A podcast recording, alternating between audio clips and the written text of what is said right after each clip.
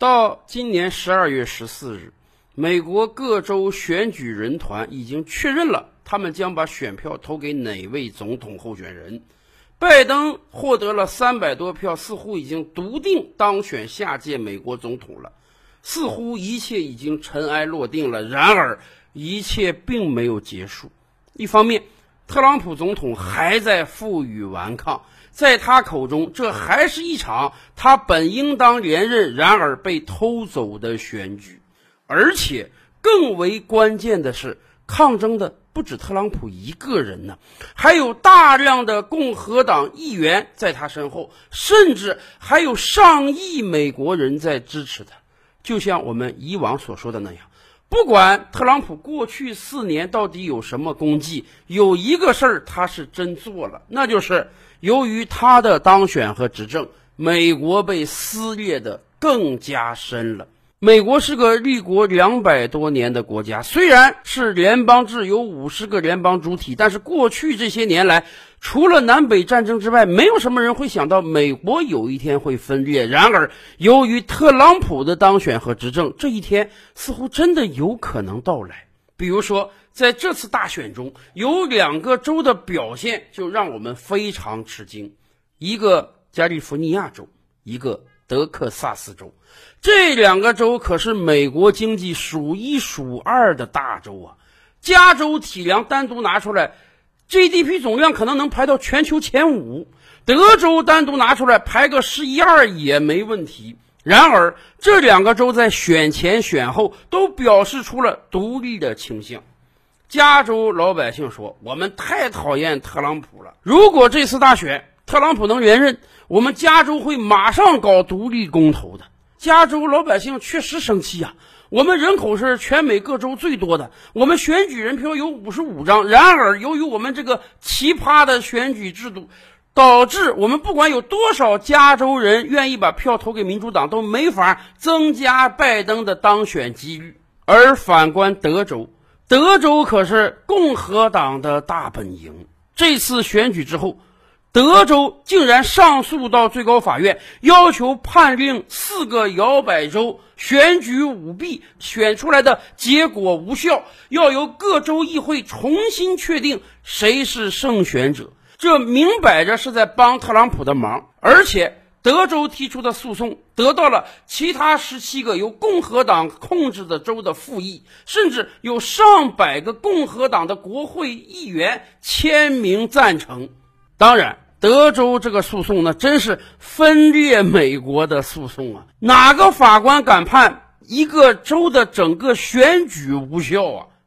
所以。最高法院也不愿意理这茬，人家干脆把你这个诉讼驳回，说你这个是人家州内事务，我们最高法院没有这个权利和义务来调解。最高法院的驳回让德州人非常失望，以至于现在就有德州议员说了：既然特朗普不能当美国总统了，干脆我们德州独立算了。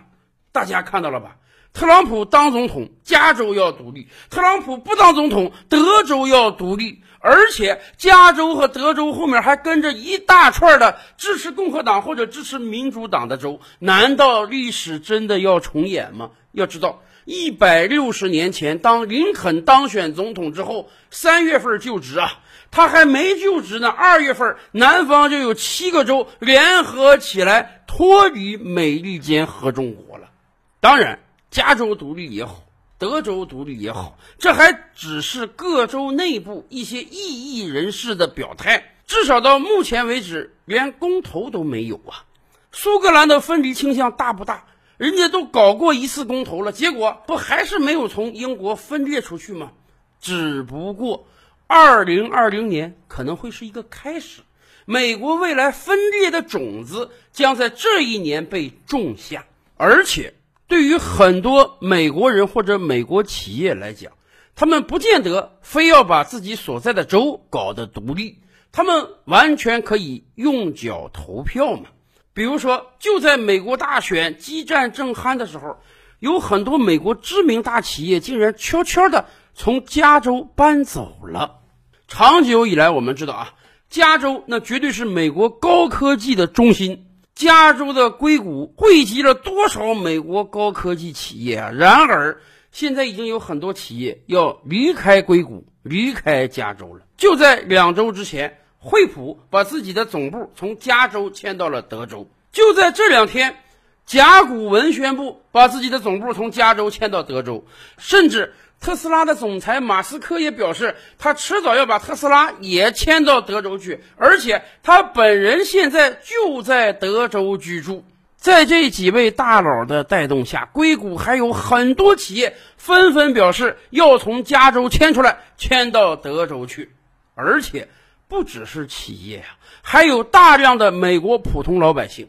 据不完全统计，就在过去十年，至少有六七十万加州人离开加州，选择到德州生活，而且。从加州迁往德州的大量的都是高科技公司的从业者、高级知识分子、中产阶级以上的人士。为什么他们要迁走？按道理讲，加州长期是民主党执政，德州长期是共和党执政。我们知道，在美国。拥有大学文凭以上的白人相对而言还是支持民主党的，为什么他们心向民主党，而身子却很诚实的要到共和党统治的地方居住呢？原因很简单，生活成本和税收成本呢？对于企业来讲，甭管你挣多少钱啊，交税是个很要命的问题。美国由于是联邦制，各个州有自己的收税权。所以各个州会针对本州的情况制定不同的税收政策。比如说，加州，你如果在加州经营一个企业，你要交很高的州所得税，大概百分之九到百分之十。而如果你的企业规模比较大，超过了一百万美元，那么对不起，你这个所得税将进一步提升。反观德州，德州的州所得税竟然是零。是的。你同样挣一千万美元，你到加州得交出一百多万美元，你到德州一分钱不用交。对于企业来讲，把总部设在什么地方，自然有很多层面的考量。加州敢收这么多税，说明啊，它确实是有产业聚集的优势。然而，时至今日，当大家生意都不好做的时候，税收问题就凸显起来了。尤其是今年的疫情之年，给了很多企业搬迁的机会。说实话，你这个企业常年在加州，你可能有上万、十几万员工，你搬迁一次不是那么容易的。你搬了，你的员工得跟着你一块儿搬啊。而疫情让很多美国企业开始了新的办公模式。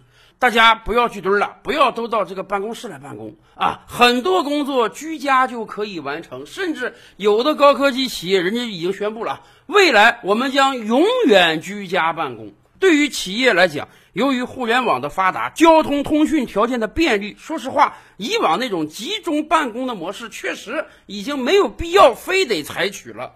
居家办公也完全可以保证企业正常业务的开展，而且。没有了集中办公，企业还能省一大笔钱呢。那么，既然员工都大量的被散到了自己家去，总部搬迁就相对容易了。何况还能省那么多税。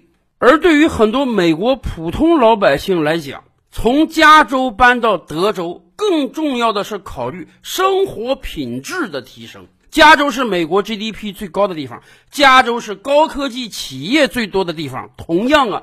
加州也是美国房价最高的地方。对于大部分美国中产阶级来讲啊，买房不是一个太困难的事儿。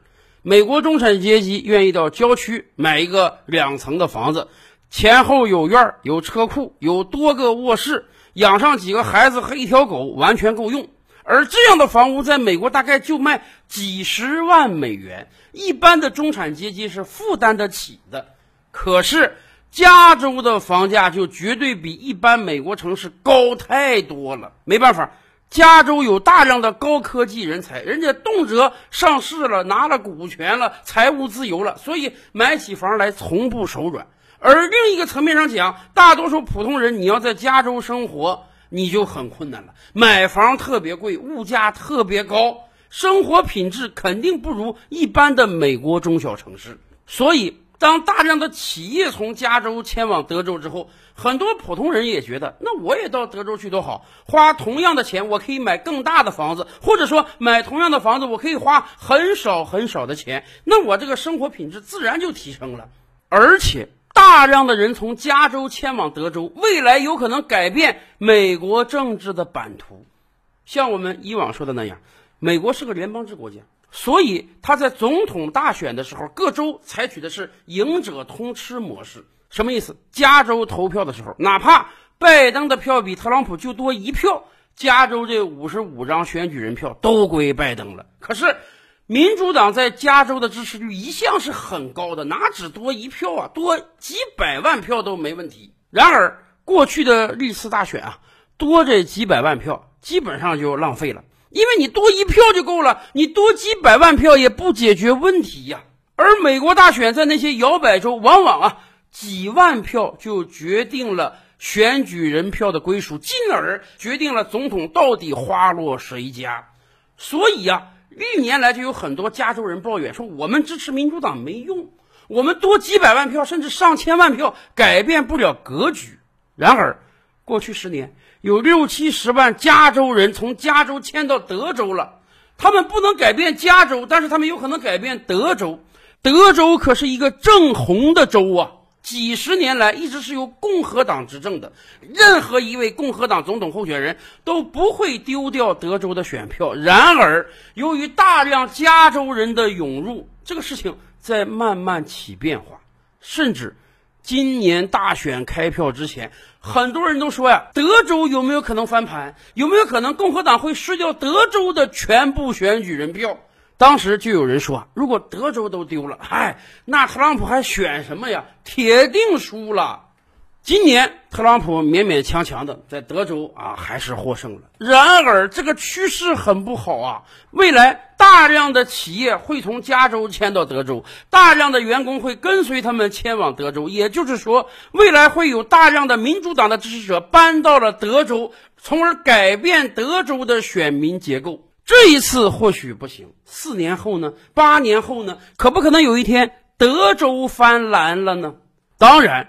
对于这种前景，德州人民是很生气的。